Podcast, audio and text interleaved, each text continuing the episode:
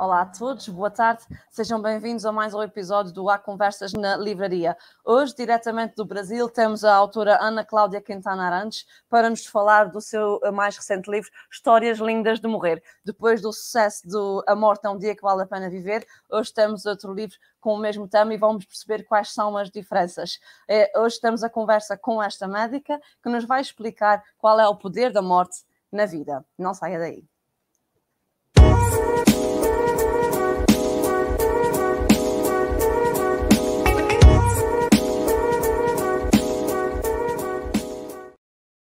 Olá, Ana Cláudia, boa tarde. Boa tarde, Patrícia. É tão bom tê-la aqui conosco, muito obrigada por estar aqui a falar conosco nesse nosso podcast. É a primeira vez que, diretamente do Brasil, temos uma participação, por isso para nós é muito importante e ainda mais o tema que trabalha diariamente nestes seus livros. Como está?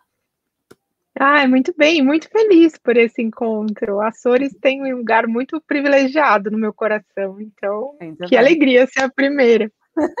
e já cá esteve então? Sim, sim, num momento inesquecível. É muito um bem. dos lugares mais bonitos que eu já conheci na minha vida, então. Ainda bem. Tenho, e, Ainda e, bem. e pessoas muito bonitas também eu conheci aí, bonitas por dentro e por fora. Ah, então tenho que voltar agora para conhecer a nossa livraria, que passo já deixa, fez um tem dois anos, ainda um bebezinho, mas que já está em crescimento, a editora é que já tem mais anos, por isso nós hoje também é um episódio um, simbólico a dobrar, é importante a dobrar. Ana Cláudia, uh, mais uma vez obrigada por estar aqui, nós convidámos-la para falarmos um bocadinho do seu último livro, Os Histórias uh, Lindas de Morrer. Este livro uh, vai um bocadinho ao encontro do tema do seu primeiro, uh, Morte é um Dia que Vale a Pena Viver, mas na naturalmente eles têm diferenças. O que é que os diferencia e o que é que a fez novamente embarcar nesta aventura literária com este tema específico? É, o enlace desses dois livros, Patrícia, é muito bonito, porque foi a partir da observação de muitas histórias que estão no segundo livro que eu construí o primeiro. Ah, e okay. o primeiro é acaba sendo um modo de fazer, e o okay. segundo livro é o que acontece quando colocamos em prática o, a proposta do modo de fazer. Então, eles são interligados. Assim. Sim, mas um consegue se ler independentemente do outro, não é? Sim, sim.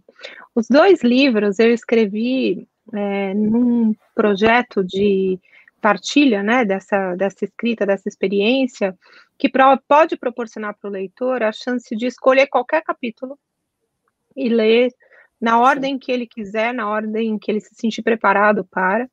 É, no primeiro livro, a única recomendação que eu faço é de que as pessoas que vão ler o livro pela, pela primeira vez, por causa de uma perda, por Sim. causa da morte de alguém amado, que comece pelo último capítulo. Essa é a única recomendação que eu faço em relação à ordem de leitura. Sim. Mas, um, de qualquer maneira, o primeiro foi um best-seller, teve três edições, pelo menos aqui em Portugal, se não estou em erro, e este também já caminha para um, para um sucesso bastante, bastante relevante. Qual tem sido o feedback do, dos seus leitores e para si, enquanto médica e escritora, qual é a satisfação que lhe traz uh, publicar sobre esses temas? Aí no, em Portugal, a última notícia que eu tive, fresquinha, da semana passada, é que está na quinta edição já. Ah, ok. Então tá bonita a história. Então tá ainda tem da primeira, ainda tem da primeira edição, estou desatualizada. Então, é, mas aí o, o, os livros da primeira edição acabam se tornando agora é, grandes tesouros, né? É mesmo, então, sem dúvida. Quem tem o primeiro livro autografado, assim, é um tesouro. E hum, o segundo livro também tem tido uma excelente aceitação. Infelizmente, nós tivemos, estamos ainda, né, vivenciando a questão das mortes na pandemia, aqui no Brasil ainda numa situação muito crítica, né? Eu acho que o Brasil acabou, acho que tomando o topo da lista das tragédias mundiais em relação às mortes e, e a doença Covid. E aí o tema da morte acabou se tornando algo é, necessariamente mais acessível. Sim. As pessoas precisam falar mais sobre isso, precisam refletir mais sobre a vida que levam, sem se dar conta de que a morte é algo muito real para todos nós, e fez com que o tema fosse muito procurado, né? Aqui no Brasil, é, esse mês de, de junho é um mês onde eu recebo os relatórios das vendas dos livros, né? E no, aqui no Brasil está chegando em quase 400 mil cópias.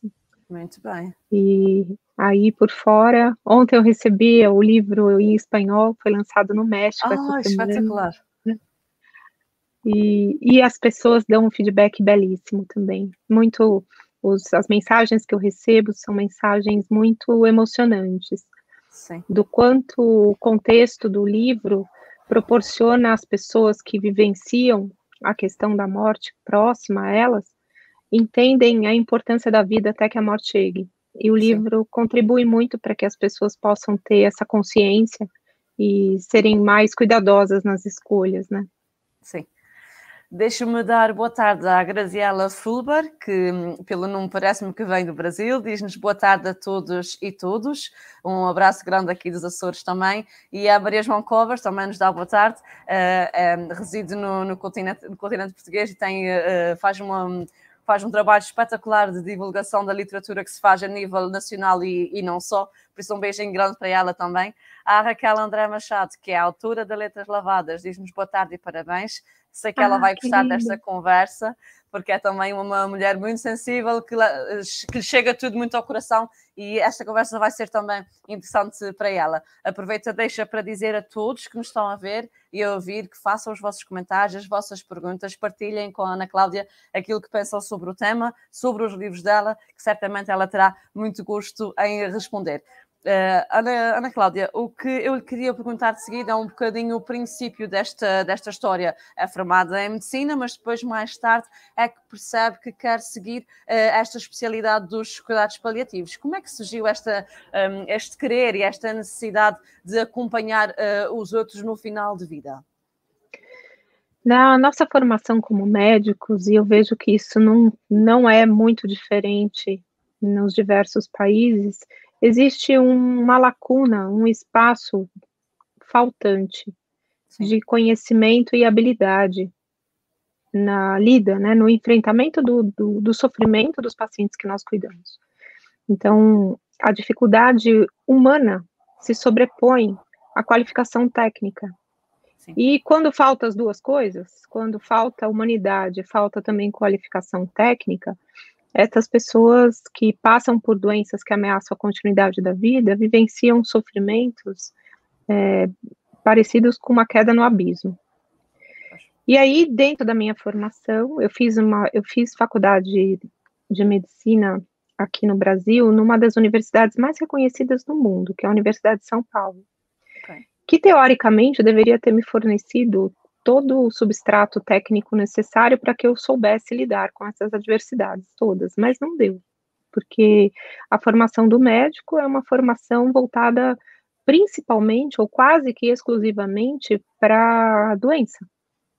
E uma vez que não há o que fazer com a doença, o uhum. médico se sente fracassado e pode abandonar o paciente ou começar a oferecer para ele é, tratamentos absolutamente fúteis, absolutamente desnecessários e com um conteúdo adicional de sofrimento ainda mais cruel. E aí eu fui dentro é, da formação encontrei a geriatria, que foi a minha, minha escolha para a especialidade, para o fellow, né, para a residência médica.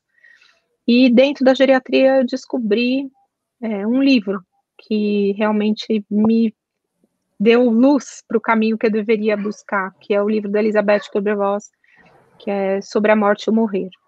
E aí, dentro dessa desse conhecimento, né, dos cuidados paliativos, eu encontrei de fato o substrato técnico e humano que eu precisava tanto para poder ser capaz de cuidar dos meus pacientes até o minuto final e eu digo até a hora depois da última, porque tenho a formação também no processo de luto, né, na intervenção Sim.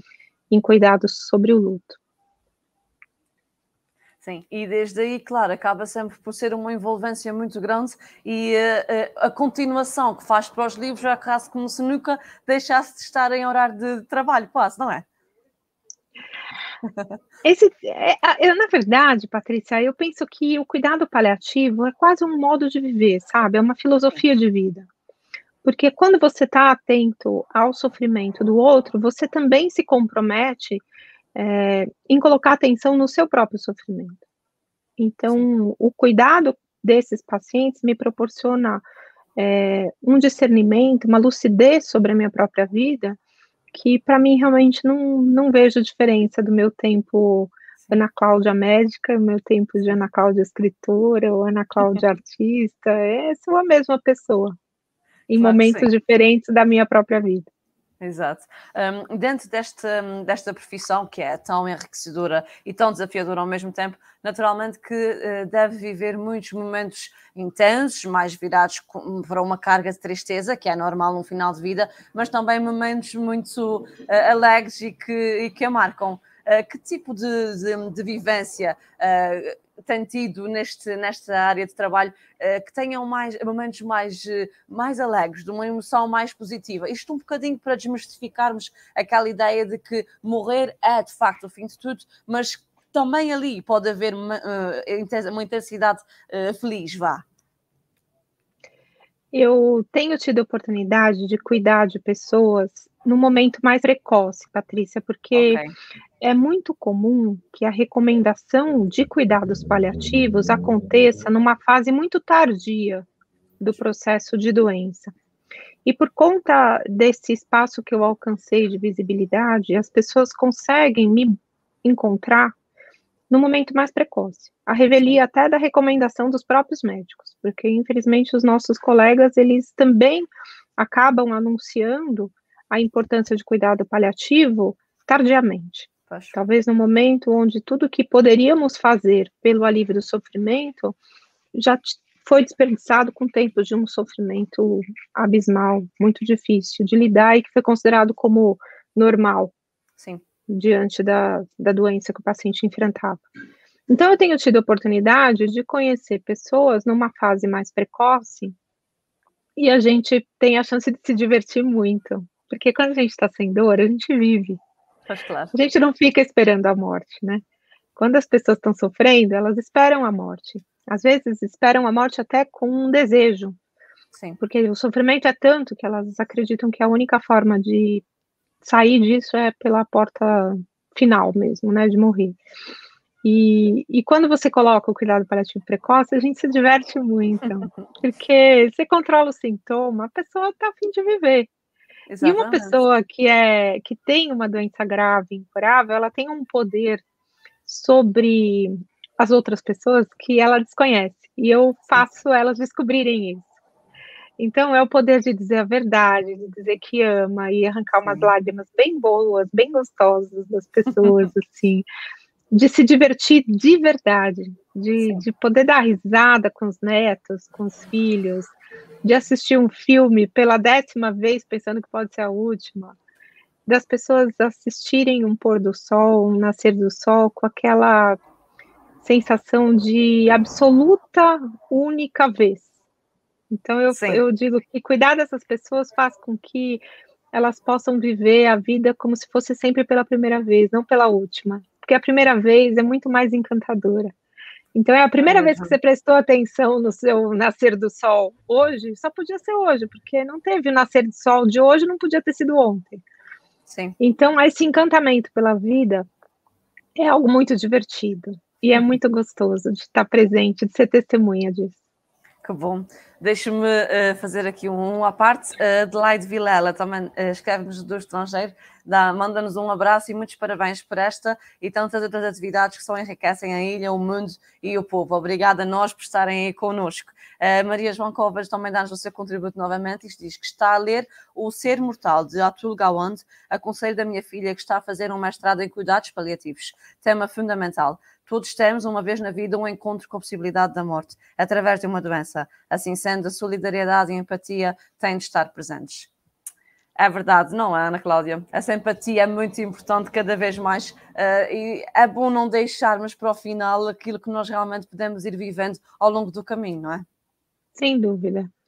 É, a, a atitude de respeito ao sofrimento da pessoa que está próxima de você é uma atitude que te poupa muito sofrimento. Você não precisa tomar o lugar da pessoa para respeitar o sofrimento dela.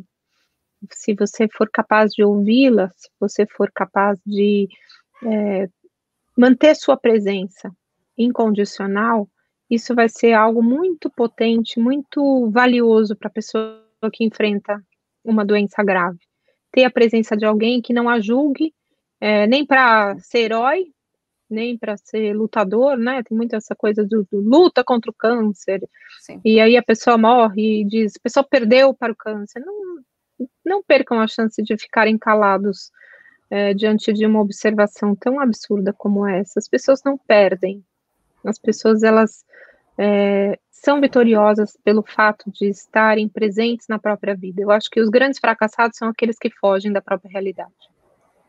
Sim, é mesmo uma grande verdade. Dentro de, desta, desta vivência há algo, alguns tópicos mais, uh, mais ortodoxos, vá, que certamente se uh, vai vivendo e que se vê no, que também se vê nos seus, nos seus livros, como por exemplo as diferenças das crenças religiosas, a espiritualidade que as pessoas vivem, umas mais, outras menos. Aí no Brasil também há muito uh, a espiritualidade uh, na, na, na, veia mesmo de, do acreditar, e eu partilho desta opinião, do acreditar que há vida para além da morte, não pode ser só ali aquele final.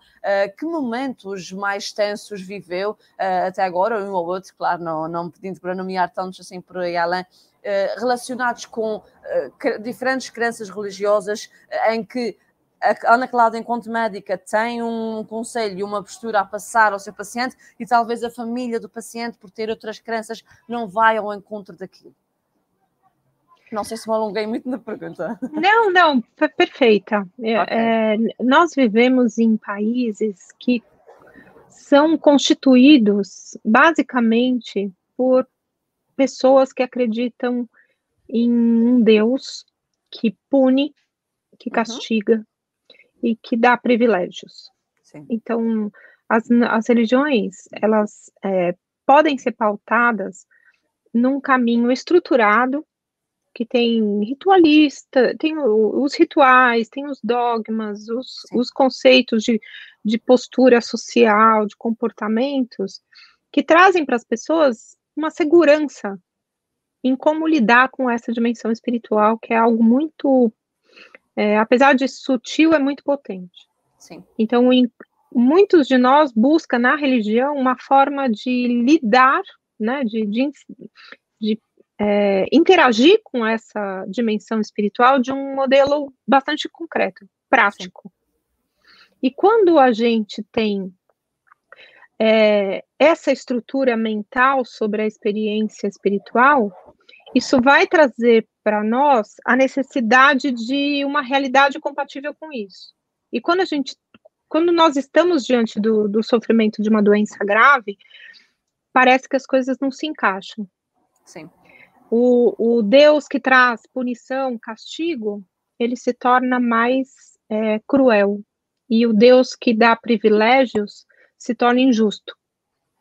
Então, suponha que você é uma pessoa muito, é, assim, veementemente ligada na sua religião, faz tudo o que dizem para você fazer, e aí você é acometida por uma doença grave, ou seu filho é acometido por uma doença grave, e você fala, mas eu fiz tudo direitinho, por que Deus está fazendo isso comigo? Então, ele é injusto. Ele não me deu privilégios. E quando você não é uma pessoa tão boa assim, e você recebe o diagnóstico de uma doença grave, você pode encarar isso como sendo um castigo. Então, eu estou sendo punida. Todo o caminho religioso que é traçado na via de privilégio ou na via de é, chantagem, de barganha, ou na via de crueldade, de punição, é um caminho de sofrimento. Okay todo o caminho religioso que é traçado, que é pautado, que é vivenciado no caminho do amor e da verdade, ele tem um, uma chance de encontro com a paz nesse final de vida, entende? De você che chegar no final da sua vida absolutamente segura de que o melhor que você podia ter feito com esta vida que você recebeu de presente desse Deus, desse acaso, chame como quiser, esse sagrado, Sim você fez.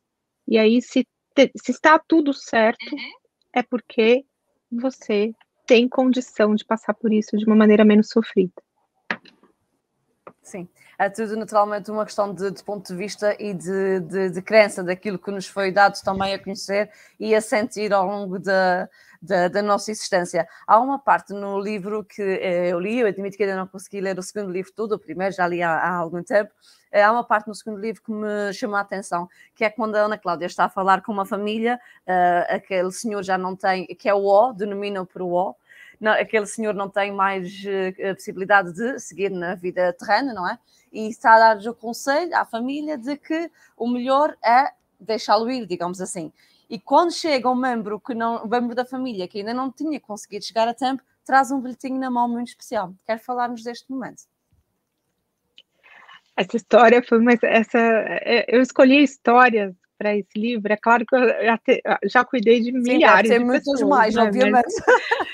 Mas, mas, eu escolhi as histórias que mais fundamentam os dilemas das pessoas. Exatamente. Então, tem a história do senhor O, que é, eu a, assumi o caso para cuidar dele como uma médica substituta. O médico dele viajou de férias e pediu que eu cuidasse dele. Ele estava numa condição estável no hospital, é, recebendo um tratamento adicional de radioterapia. E ele é, era um, um, uma, um contexto que ele só podia receber esse tratamento internado. E ele apresentou uma complicação muito grave, que é uma inflamação no pulmão, e ele teve que ser transferido para a unidade de terapia intensiva. E na conversa com ele, ele me disse: é, Eu não quero ser entubado, eu não quero ir para UTI. E eu disse a ele que o que estava acontecendo não era secundária a progressão da doença, mas era decorrente do tratamento. Então, era uma questão que poderia ser revertida. E ele voltaria numa condição de boa qualidade de vida, apesar da doença grave. E ele aceitou esse contexto e estabelecemos um trato de que, em sim, em algum momento, durante essa intervenção, eu percebesse que a chance de recuperação fosse muito pequena ou nenhuma, Sim. que eu interromperia, interromperia esse processo de, de ah, investimento nessa doença e traria a ele dignidade e conforto. E uma das coisas que ele me pediu é que ele não, permanece, não permanecesse ligado a nenhum tipo de aparelho de respiração artificial. E isso foi o que aconteceu. Aí fizemos uma reunião junto da família, tinha a mãe desse paciente, inclusive, presente, que é minha paciente até hoje. E ela, presente com os outros filhos, estava faltando uma das filhas para chegar mas estavam todos, a grande maioria estava ali, os filhos dele estavam, a esposa estava, e conversamos sobre a retirada da, do suporte invasivo e deixando ele seguir o caminho natural que a doença ia oferecer, que era um caminho inexoravelmente é, direcionado para a morte. E a família muito mobilizada, crise, né? Porque tem essa, essa decisão, uma decisão muito intensa, apesar de termos a, a, a vontade dele expressa, eh, haviam, tinha pessoas junto comigo na hora que ouviram ele dizer o que ele disse. Todos muito mobilizados, chega a irmã dele, que a gente, que nós não tínhamos conseguido contato, porque mandamos mensagem, mas ela não respondeu, e ela disse que estava num centro é, espírita, né? Eles, eram da religião espírita e ela foi chamada num determinado momento lá para receber uma psicografia do pai deles. E o pai disse: aceitem o que a médica está propondo. Está tudo certo, eu estou preparado para recebê-lo, ele está muito amparado. E, isso foi uma coisa muito inédita na minha carreira, Sim. porque nunca tinha feito uma conferência familiar com participação especial do além, né? Sim. Então foi muito bonito. E aí ele, a mãe pediu que eu retirasse o aparelho, que não fosse nenhum outro profissional. É, é isso foi muito emocionante para mim, me, me comove de me lembrar. Sim. E ele permaneceu vivo ainda por dois ou três dias, junto da família, então a retirada do suporte não determinou a morte dele imediata, não foram, não foi em alguns minutos depois. ainda pôde receber muito carinho e muito amor da família nesse momento, e foi uma passagem belíssima. Que bonito. É preciso naturalmente muita força interior para conseguir, uh, para continuar a desempenhar a sua função nestes momentos mais intensos, não é? Na verdade, Patrícia, eu acredito que toda a força que eu preciso vem de cada história, porque o vínculo que se estabelece é um vínculo pautado na verdade uhum. e no amor, no amor da pessoa pela vida, no meu amor pela minha profissão, Exato. na minha, no amor que eu tenho pelo meu conhecimento, né, a minha dedicação a, ao estudo, a sempre oferecer para o paciente o que de melhor há disponível. Nem sempre a gente tem tudo de melhor para oferecer, porque não está no lugar que isso esteja disponível. Exato. Mas dentro do que está ao nosso alcance, tudo é proporcionado. Claro que sim. Voltemos aqui também a quem nos está a ver. Um, Graziela, diz-nos que assim como cuidamos e nos preparamos para o nascimento, se faz necessário o preparo e o cuidado para a morte. É exatamente sobre isso que estávamos aqui a falar. Uma boa tarde também à Suzete Câmara, aqui da Residente São Miguel. A Raquel André diz-nos como sabe o que é viver depois da morte. Depois da revolta vem a paz, a luz espiritual que nos fortalece é preciso sempre vir, não é? Mas isto é uma, o luto também é uma, também tem uma cadência e uma intensidade muito grande que é preciso saber trabalhar lá aqui dentro, não é? Sim. E precisa ter paciência, Patrícia. Muitas pessoas, elas acreditam que pelo fato de terem muito conhecimento sobre o processo, sobre as condições que o processo de morte acontece, é, elas terão uma condição de privilégio em relação ao sofrimento do luto. E isso não é verdade. Quando eu perdi meu pai, minha mãe, as duas últimas histórias são deles, né? No, no, no Histórias Lindas de Morrer. E, e, eu passei por uma situação muito é, desconfortável na morte da minha mãe. Uma semana depois, eu estava numa reunião de família e uma pessoa que não né, da família, mas não era muito próxima. Sim. Ela se dirigiu a mim é, muito inquieta, dizendo que como que eu poderia estar tão triste? Hum. É, já que eu sou uma pessoa que trabalha com morte, que eu tenho uma compreensão diferenciada do que é a morte, que eu sei como cuidar, é, como que eu estaria tão triste pela morte da minha mãe? E, e aí eu fiquei um pouquinho em silêncio. Sabe quando você faz aquela cara assim, você fica pensando assim, como é que a pessoa tem coragem de fazer uma observação Exato, a resposta está né? na pergunta, quer dizer. Né? É um então, óbvio, não é? Mas já que ela se deu essa oportunidade de receber uma resposta, eu, eu sou conhecida entre os meus amigos que eu sou muito boa de dar respostas, né? Então. Foi bom. Também tem que falar de ser língua grande, aqui é, a língua grande. É, a minha é, é bem razoável. Não fica é. entalado, não fica entalado, é bom assim. Não, não fica. E aí eu falei para ela, falei, olha, é que foi a primeira vez que a minha mãe morreu. Eu nunca, não, não tinha, não, não, não, não consegui treinar um outro modo de, de vivenciar isso. Claro que sim. E, e mesmo sabendo como lidar com a morte, o que eu posso te dizer é que vai ser a primeira vez que eu vou lidar com, com a vida depois da morte da minha mãe. Então é minha primeira vez. Eu estou fazendo o que eu posso fazer. E aí eu, a expressão dela foi aquela expressão de eu gostaria de ter um buraco para desaparecer, né? Porque sim, ela não, não é possível. Não, é, são é. perguntas naturalmente que não, não, não, não fazem sentido, independentemente, lá está, como disse bem, da, da formação que se tenha, independentemente da área que, que, seja, é sempre aquela pessoa que nos falta e que era única na nossa vida, não há, não há Exatamente. Como, é? Claro que sim. Mais aqui uma, uma, uma partilha, a Graziela Filipe diz-nos, e quando temos a oportunidade de viver a morte com o outro, como a Ana Cláudia disse, é muito importante. Tive a honra e o amor de viver esta experiência da morte e o morrer por isso, digo que os livros da Ana Cláudia são um grande contributo para nós todos. Agradeço imenso de todo o meu coração.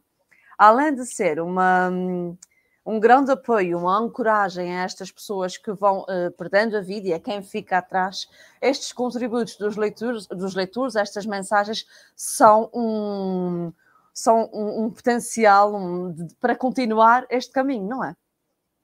Sim, sem dúvida.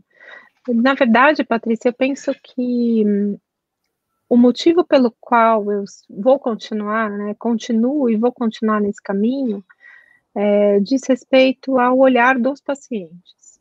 Quando você cuida de alguém nessa condição, é, que, que você consegue oferecer alívio, consegue, com o teu conhecimento, com o teu conteúdo, com os profissionais que trabalham contigo, consegue oferecer conforto para aquela pessoa, o olhar desse paciente o olhar dessa família Sim. tem uma potência de gratidão e de continuidade imenso. Para mim, isso é algo que não tem como parar, sabe? Não tem como dizer agora não, não vou mais ajudar. E, e, ter escrito esses livros e saber que eu posso estar na vida de pessoas é, no, em um número muito maior do que eu seria capaz fisicamente, sim. né? Sim, sim. É muito maravilhoso. Então, tem muitas pessoas que depois que me vêm conversar, que assistem algum vídeo, alguma coisa, dizem que o livro tem uma mágica que parece trazer a minha presença do lado da pessoa, assim, porque o livro conversa. É, uhum. é tão, é, é, esse foi um dos feedbacks mais gostosos que eu já recebi. assim, o livro fala comigo, o livro é, é parece que eu estou imaginando você mexendo as mãos, falando, explicando as coisas. Então, parece assim, quase que tem um holograma de Ana Cláudia, assim, do sim, lado, sim. quando a pessoa lê o livro. Claro que sim. Uh, no, no, seu livro também há uma. Claro que acaba por ser uh, diretamente com este intuito, porque é da área da medicina, mas há muitos termos específicos que utiliza e que nos esclarecem um bocadinho. E eu vou admitir aqui em direto, e sem problema nenhum, uh, a ignorância, eu nunca tinha ouvido a palavra ortotanásia. É sempre de eutanásia que se fala, não é? Eh, queres nos desmistificar um bocadinho esses termos, a ortotanásia, o suicídio assistido, que são tudo uh, palavras que, do mesmo campo léxico, vá, mas que uhum. têm sempre diferenças entre si, não é? Sim, sim, muito boa pergunta, Patrícia. Eu tentei trazer para o livro um conteúdo acessível de compreensão para quem não é da área da saúde. Sim, e exatamente. trazer os termos específicos que as pessoas podem ouvir e explicar para elas o que, que significa. A eutanásia é, é uma morte boa, é, na raiz da palavra ali, Sim. é Thanatos morte, eu boa, boa morte. Ok. A boa morte, ela é considerada assim pela ausência de sofrimento. Sim. Então, a eutanásia é um contexto onde um médico aplica uma medicação numa dose letal que faz com que o paciente morra assim que recebe a medicação. Isso okay. é eutanásia. Em okay. alguns países isso é permitido. Exato. Existem instituições apropriadas para esta prática. As pessoas pensam que é fácil conseguir isso, mas não é. É algo muito burocrático e Sim. muito trabalhoso. Você precisa passar por diversas etapas até você ter a aprovação do procedimento. Sim. Existe uma outra modalidade chamada suicídio assistido, onde o médico prescreve uma medicação ou uma combinação de medicações que juntas estão prescritas numa dose letal que o paciente vai tomar quando ele desejar morrer. E isso ele pode fazer a qualquer momento, na casa dele, em qualquer lugar que ele queira, não precisa estar num lugar para o suicídio assistido. Embora essas instituições também acolhem esse tipo de procedimento. Então a pessoa vai para lá e ela toma a medicação. Ok. Você vai ter a ortotanásia. Orto é correta, Thanatos, morte. Então, a morte correta, a morte no tempo certo, que é a uhum. morte que não será antecipada Sim. por nenhuma medicação que, tá, que tem como objetivo matar o paciente e não vai ser postergada, não uhum. vai ser adiada. Então, nós respeitamos a morte no momento em que ela chega, nós cuidamos do processo para que ele seja vivenciado da maneira mais livre de sofrimento possível. A calotanásia, que é um termo que eu coloco no meu livro, é a morte bela, a morte bondosa, que é a morte que é, se apropria da nossa história. Então, é, a, a beleza desse momento tem significado para a família que vivencia esse momento. Então, uma das mortes belas, que foi a morte mais bela, mais bonita que eu já vi na minha vida, foi a da minha mãe. que faleceu no dia de São José. Minha mãe era extremamente católica e, e ela amava muito a família. E ela falece no dia do padroeiro da família, São José. Sim. E o funeral da minha mãe foi no domingo de Ramos, que é a, terceira festa mais importante do catolicismo, que é a chegada de Jesus em Jerusalém. Então foi, o funeral foi no domingo, um dia belíssimo, domingo de Ramos, e a missa de sétimo dia, que é um, um ritual também Sim. do catolicismo, aconteceu na Páscoa. Então, você pode imaginar a, a, a calota, o que isto é calotanase. Né? Sim, sim. É a beleza e a bondade de uma morte que chega para uma história de vida contemplando o ponto final, assim, como de ouro, assim. Não poderia ter sido mais bonito, mais perfeito. Engraçado. O cuidado da minha mãe nesse momento final. É engraçado, porque dá outra perspectiva destes, destes hum, momentos finais, não é? Acontecerem em momentos marcantes. Eu dou aqui um exemplo. O meu sogro faleceu no dia dos anos da, da minha mãe, não, não há uma relação direta, mas a missa de sétimo de, dia dele foi no dia do pai aqui em Portugal. Isso para o meu marido, naturalmente, Ai. foi intenso. E na altura eu vi também como caramba, logo hoje, nunca mais ele se esquece. Mas não, eu acho que hoje vou ter uma conversa com ele à sobre isso. É, Porque tem é muito assim, engraçado, é muito engraçado ver a outra perspectiva. Muito bonito. Essa é, outra perspectiva. É, essa perspectiva dá muito sentido, Patrícia, e vai fazer é ele sorrir. Depois você me conta. É eu mesmo. acho que ele vai eu sorrir. Conto, eu conto mesmo, acho que foi muito bonita agora.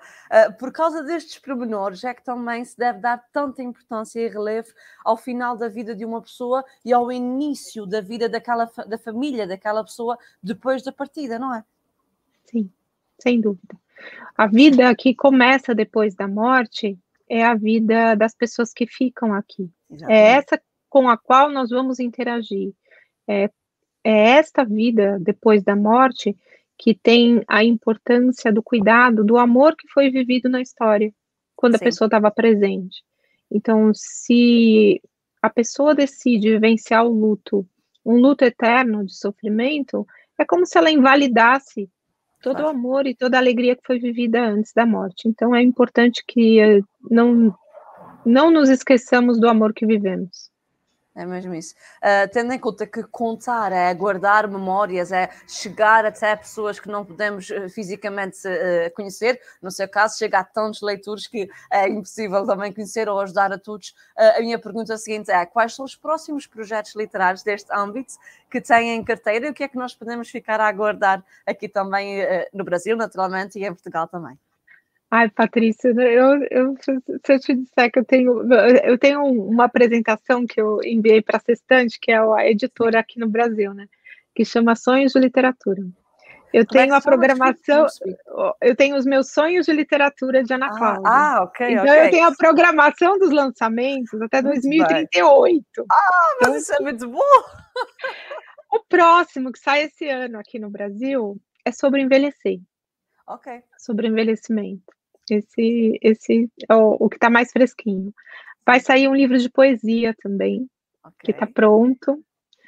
É, e vai depois eu vou estou me dedicando já agora já, já entreguei o livro de envelhecer, do envelhecer já entreguei o de poesia e agora eu estou trabalhando no livro de luto sobre o luto okay, okay. então o ano que vem o, a publicação vai ser sobre esses tempos do depois da morte muito bem. E no início, quando a Ana Cláudia disse que já não diferencia a Ana Cláudia médica da Ana Cláudia escritora e da Ana Cláudia artista, a poesia também entra nesta arte, pelos vistos. A escrita, a escrita da prosa, naturalmente, mas a poesia vai ao encontro da arte, desta arte. E que mais variantes nós podemos encontrar em si?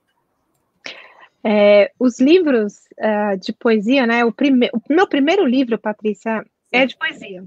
Ah, ok, eu te conhecia, é, Chama linhas, linhas Pares. Ele não tá, ele foi publicado só aqui, foi uma publicação okay. independente.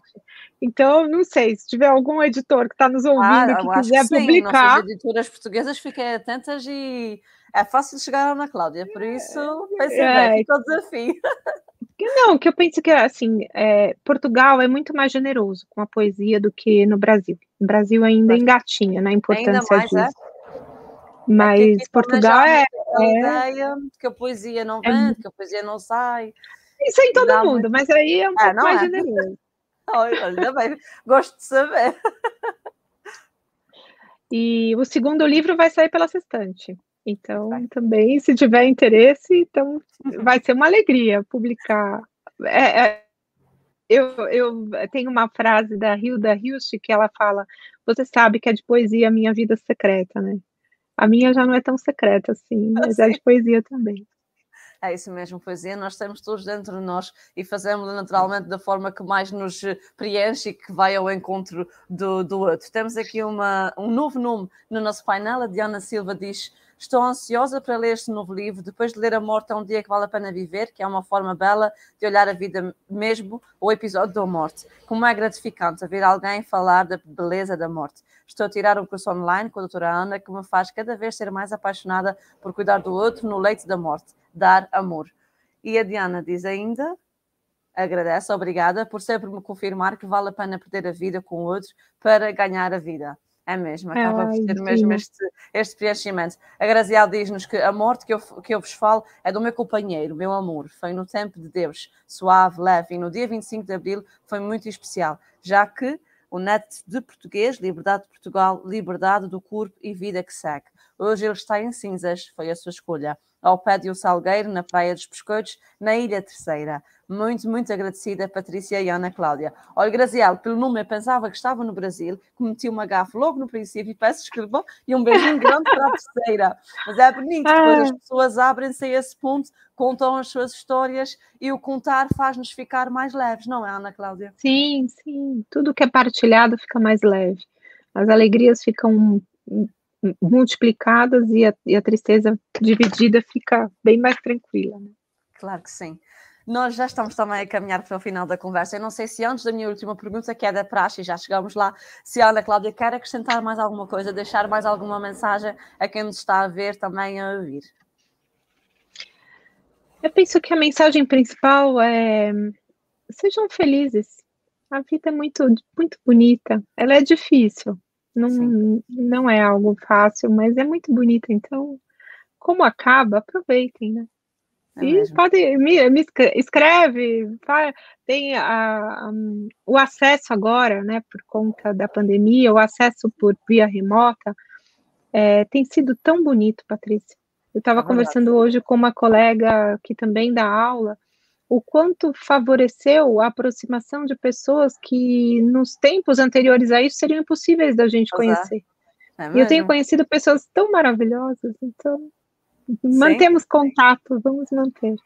Eu li este, o, primeiro, o seu primeiro livro há, há mais de um ano e tal, à vontade. Não havia nada sequer desta perspectiva. E na altura, quando eu, quando eu li, gostei imenso, senti-me mesmo muito muito cometida pelo, pelo conteúdo do livro e eu disse assim, ah, um dia gostava imenso de falar com essa mulher.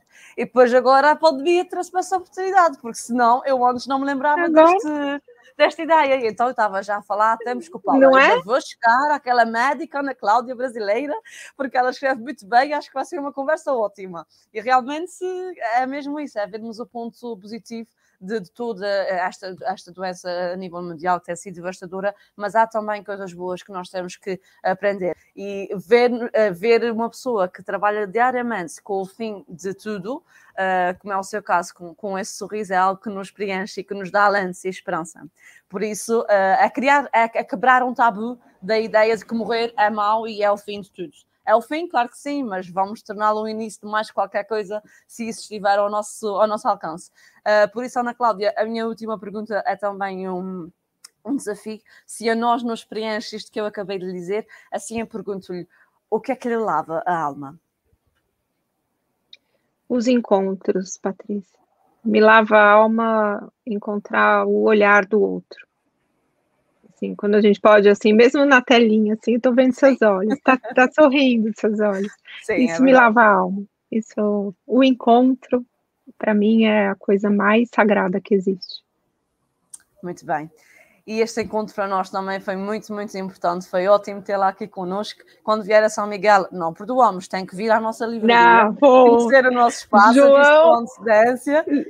João, Sai e Carla que lutem, que vão ter que me levar aí. Ah, eu acho eles, que sim. Eles me Começa levaram a, a lugares isso. maravilhosos aí, eu é vou isso. ter que ir. É, só começa a preparar isso no ano que vem, se Deus quiser, se há de estar melhor, e vamos fazer um encontro físico e falarmos com muita calma, que será certamente um sonho, um sonho realizado. Ana Cláudia, muito obrigada por ter estado connosco. Continuo com esta vontade, com este sorriso e a levar mais vida a quem está mais perto da morte. A todos os que estão em casa, esperamos que tenham gostado. Foi um final de sexta-feira sentido. Foi uma conversa que mexeu mais do que o habitual, mas é por isso mesmo que temos que falar desses assuntos, para vivermos melhor, sabendo que a morte é um dado certo, mas é um dado que pode ser muito mais feliz. Continuo a acompanhar o trabalho da Ana Cláudia e, naturalmente, a nossa livraria e a nossa editora Letras Lavadas. Adeus e boa tarde. Boa tarde.